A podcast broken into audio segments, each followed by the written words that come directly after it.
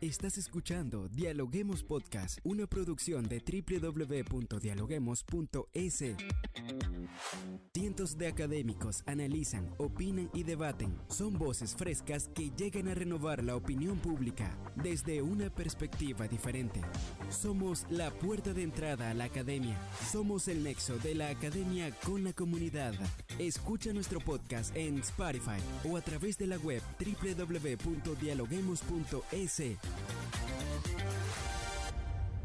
A continuación, Rangira Briseño debate junto a expertos, académicos y estudiantes los temas más curiosos del planeta.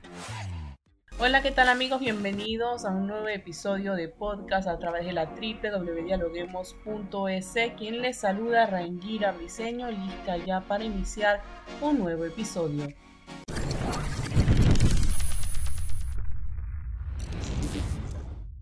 El pasado 9 de octubre, Guayaquil cumplió 202 años de independencia, un aniversario que se da en medio de la ola de violencia que lamentablemente ha afectado a la ciudad en este último año. Y es que la inseguridad que vive Guayaquil y la preocupación que tiene la ciudadanía ante la ola delictiva que cada día crece es un tema que a lo largo de estos años ha estado en la agenda de las administraciones. Y es que el pasado 9 de octubre Nuevamente, este tema formó parte del discurso de la alcaldesa Cintia Viteri, quien aprovechó la oportunidad para demandar al gobierno central ya no reuniones, sino acciones en torno a esta problemática. Esto fue lo que dijo. Acostumbrados a, a enfrentar guerras similares, pero ahora es el ruido de las bombas y estamos llorando a nuestros muertos todos los días en el mismo libreto, exactamente el mismo libreto que han vivido otros países a lo largo de la historia y que ahora nos podemos ver inclusive reflejados en ellos.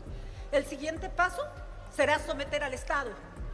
Por eso son asesinados fiscales, intimidan a nuestros jueces, a la fuerza pública y amenazan también a los periodistas. En este contexto es en el que Guayaquil celebra sus 202 años de independencia ubicada en la primera línea de guerra.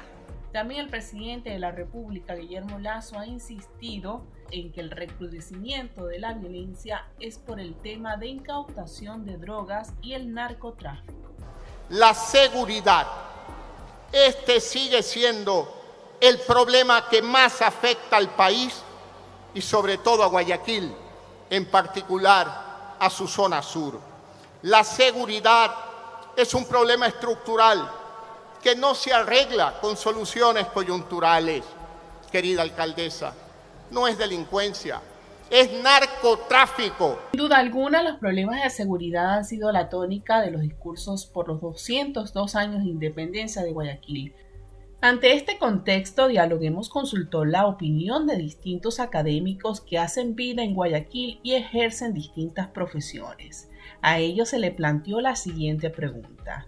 Guayaquil celebró 202 años de independencia. ¿En qué contexto lo hizo y qué problemas urgen por solucionar? Aquí varias propuestas.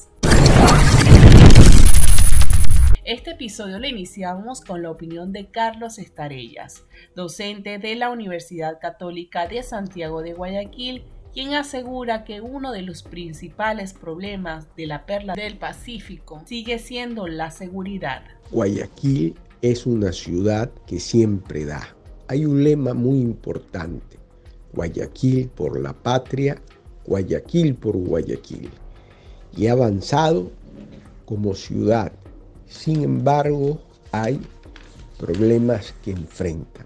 Por ejemplo, el más importante es la inseguridad, eh, las extorsiones, las famosas vacunas.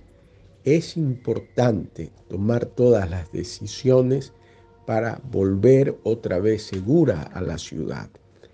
Existe el problema del tránsito, es terrible, hay que afrontarlo, eh, hay que recuperar el centro, y, fortalecer los barrios. Mucha obra se hace en los barrios populares, lo cual está bien, pero hay que recuperar el centro y fortalecer los barrios. Y sería extraordinario que el municipio retomara la educación municipal, las escuelas municipales como antes se tenían ante la crisis de la educación en el país. Ojalá que estas cosas se hagan y Guayaquil siga siempre adelante. En este podcast quisimos tocar datos oficiales, porque según indican, la ciudad de Guayaquil ha superado ya las mil muertes violentas en lo que va de año, convirtiéndose en la urbe más peligrosa del país y es que si bien Guayaquil mantiene su crecimiento económico, la ciudadanía tiene como principal preocupación la inseguridad, la falta de servicios básicos de áreas verdes, pero también de áreas deportivas. Y en este punto, Marta Murga, docente de la Universidad Casa Grande, asegura que la inseguridad afecta en gran medida al deporte. Para la periodista, el deporte es necesario para sacar a los jóvenes de los vicios. Bueno, el tema de la inseguridad de la ciudadanía se ha vuelto una problemática transversal, afecta a otras áreas como el deporte. Eh, pongo un ejemplo, en el deporte de recreación, los parques eh, que antes eran ocupados hasta altas horas de la, de la, noche por, por, los niños, por la juventud, ahora está siendo afectada por la delincuencia. Eh, los jóvenes, los niños, sus padres ¿no? y familiares que los acompañan ya tienen que retirarse de los parques antes de las 7 de la noche porque son víctimas de los, eh, de los robos. Se les roban las bicicletas, los monopatines, sus pertenencias. Entonces eso también apena mucho porque esta problemática no solamente está afectando a los establecimientos y negocios, sino también que vemos que se afecta a un espacio donde se fomenta la recreación. Entendemos el deporte como una de las soluciones sobre todo para la juventud, para poder sacarlos de los vicios. Y ahora estamos viendo que también esos espacios están siendo invadidos, están siendo afectados por la delincuencia. Entonces hay que hacer eh, algo urgentemente porque, repito, el tema de la, de la inseguridad ciudadana se ha vuelto ya una problemática transversal que está afectando a las áreas tan cotidianas o a las actividades tan cotidianas de los guayaquileños como eh, ocupar parques o recrearse en los parques. Eh, y, eso es lo que obviamente estamos viendo que ya los niños ya no están, no pueden ocupar estos espacios y lamentablemente terminan cayendo en las manos de estas bandas eh, y obviamente desviando su, camino hacia, hacia actividades que eh, perjudican a toda la comunidad. lastimosamente las acciones no solamente vienen desde el, el gobierno local, sino también desde el gobierno central y sobre todo también de la ciudadanía, porque entendemos que eh, la delincuencia es una, una, una problemática que tiene muchas causas. Desde los hogares no queremos educar mejor a nuestros hijos, queremos que contar con estos espacios, pero simplemente ya eh, también somos víctimas en todas las áreas, en todos los espacios, hasta en la esquina, en la puerta de las casas de la delincuencia. Estamos atados realmente, estamos muy atados. Estamos encerrados en nuestras propias casas. Guayaquil es una ciudad que no se detiene, es donde se desarrolla la mayor actividad empresarial del Ecuador. En este sentido, la Cámara de Guayaquil estima que 43.000 empresas están constituidas en esta parte del país y si bien las estadísticas perciben un mercado laboral más favorable a los guayaquileños, con una tasa de desempleo de 3,8% inferior a otras como Quito o Cuenca, la informalidad sigue siendo el principal desafío de esta ciudad. Para Guillermo Granja, docente de la Universidad de Cotet, en la educación está la clave para salir de los distintos problemas a los que se enfrenta la ciudad de Guayaquil. A ver, el guayaquileño siempre ha sido madera de guerrero, un luchador y por lo tanto siempre afronta las adversidades. Entonces, ¿cuáles son las adversidades que hoy Guayaquil tiene? Y que es la más grande de todas, se llama inseguridad. Vivimos en una inseguridad que no permite mejorar la calidad de vida de los guayaquileños. Las diferentes administraciones a partir de León Febres Cordero han hecho bien las cosas, Hoy por hoy tenemos servicios de salud, servicios educativos, tenemos absolutamente todo, pero todavía tenemos esa tarea pendiente. ¿Por qué? Porque eso es una competencia del gobierno, quien debe apoyar al municipio para que conjuntamente podamos salir adelante. Pero acordémonos que la única llave, la llave mágica para salir de estos problemas de delincuencia se llama educación. Y la educación empieza desde casa. Entonces ahí hay que promover los valores desde casa y también a través del gobierno central y de la empresa privada promover el empleo para que aquella persona que no tiene empleo pueda acceder a uno y a la vez vaya preparándose o primero se prepare y luego acceda a un empleo. Entonces yo creo que lo principal es eso, la lucha contra la seguridad. Y en ese contexto hay que tener no una tarea prioritaria ni urgente, sino que eso tiene que resolverse lo más pronto posible. Continuando con las diversas opiniones, también tenemos a Juan de Altaus de la Universidad Casa Grande y analiza la situación de Guayaquil desde una perspectiva sociológica. Para el especialista, esta zona del país vive una guerra civil inédita entre el crimen y sus cómplices, pero ¿se pueden mejorar las políticas de rehabilitación o es posible legalizar una política integral de legalización internacional de sustancias prohibidas? Esto nos dijo. Hay que decirlo con todas sus letras. Guayaquil experimenta una guerra civil inédita entre las organizaciones del crimen organizado y sus cómplices, y entre estas y el Estado. Esta guerra amenaza con destruir las libertades y el Estado de Derecho democrático, sin los cuales no se pueden abordar las otras falencias de la ciudad con cierta eficacia. Desde la perspectiva jurídica y sociológica, hasta que no se implemente una política integral de legalización internacional del consumo de las sustancias hoy prohibidas, esta será una guerra de largo aliento. Por otro lado, se requiere de políticas de rehabilitación social que se implementen realmente se sufre la precariedad de las condiciones de vida, a la cual se añade la escasez de recursos simbólicos subjetivos, pasándose al acto de la violencia sin filtros. El goce del poder y del dinero fácil se va imponiendo. La buena circulación de la palabra se encuentra debilitada, lo cual dificulta constituir un síntoma que pueda ser trabajado para anudar al sujeto en una ética del diálogo, la conversación, y negociación, en vez de actuar destruyendo al otro y sus posesiones. Otro de los puntos interesantes es el contexto político que vive la ciudad de Guayaquil y tras los discursos de Cintia Viteri y de Guillermo Lazo el pasado 9 de octubre, quedó claramente el contexto político que se vive en medio de la inseguridad.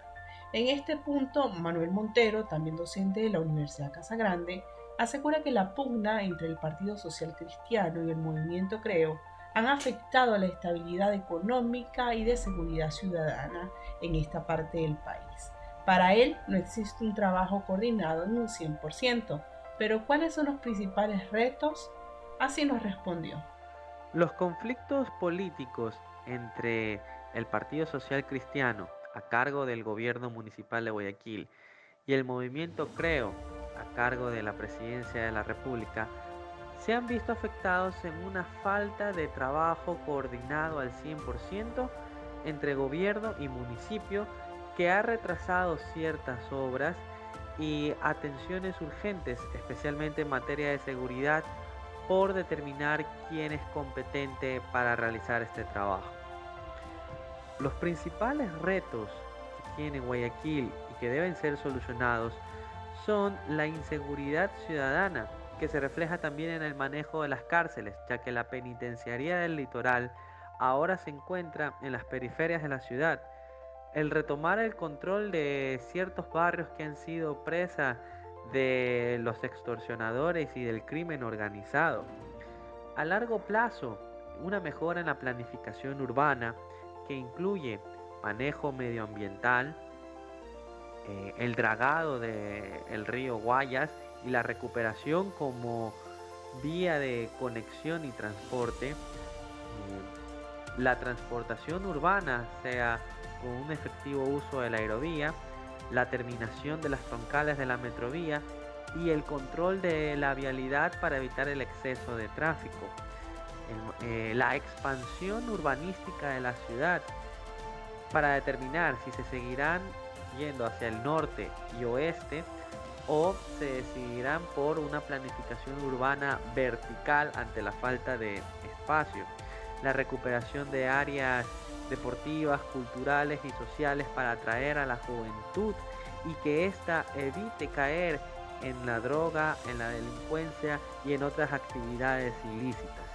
Y asimismo una mayor atención policial para que con más personas saliendo a las calles a trabajar, a divertirse y a ejercer negocios, pueda terminarse de dar una recuperación económica efectiva de la ciudad y por tanto del país. Por su parte, Roberto García, también de la Universidad Católica de Santiago de Guayaquil, cree que muchos de los problemas que hoy padece la ciudad dependen mucho de factores que obligan a la misma a esperar respuestas del gobierno central a posibles soluciones. Al celebrarse 200 años, 202 años de la independencia, aún Guayaquil tiene ciertos problemas relacionados con la inequidad social. Asimismo, eh, tenemos problemas con el centralismo. Aún Guayaquil, eh, a pesar de haberse declarado provincia libre e independiente, eh, depende de muchos factores que le obligan a, en este momento esperar del gobierno central algunas soluciones. Es necesario también como ciudad fomentar la participación de los diversos actores en las distintas esferas sociales y buscar de alguna manera solucionar estos problemas, adicionando también nuevas formas de viabilidad, tal vez entrando a un ecosistema de ciudades innovadoras o de smart cities que nos permitan crecer. En medio de un contexto político y de inseguridad complejo, la ciudad de Guayaquil ha cumplido de esta manera 202 años de independencia, pero su gente aún tiene la fe de construir una ciudad en las calles reunida en torno al comercio y a otras actividades económicas. De verdad, esta es la esencia del guayaquileño o de quienes han hecho de esta urbe un lugar para vivir. Así que esperamos que la ciudad pueda superar los distintos retos y desafíos que pueda finalizar el año con miras a un mejor futuro. Gracias a cada uno de los académicos que nos acompañaron en este episodio de podcast. Y muchas gracias a usted por estar pendiente siempre de nuestro contenido. Soy Rangira Briseño y será hasta una próxima oportunidad. Gracias por escucharnos. No se olviden de seguirnos en nuestras redes sociales, Facebook, Twitter e Instagram como Dialoguemos Info y visitar nuestra página web dialoguemos.es. Soy Rangira Briseño y seguimos dialogando en podcast. Esto fue Dialoguemos Podcast. Escucha todos los programas de Dialoguemos Podcast en www.dialoguemos.es. Suscríbete para no perderte ningún episodio. Estamos en Spotify. Sigue escuchando Dialoguemos Podcast, el nexo entre la academia y la comunidad.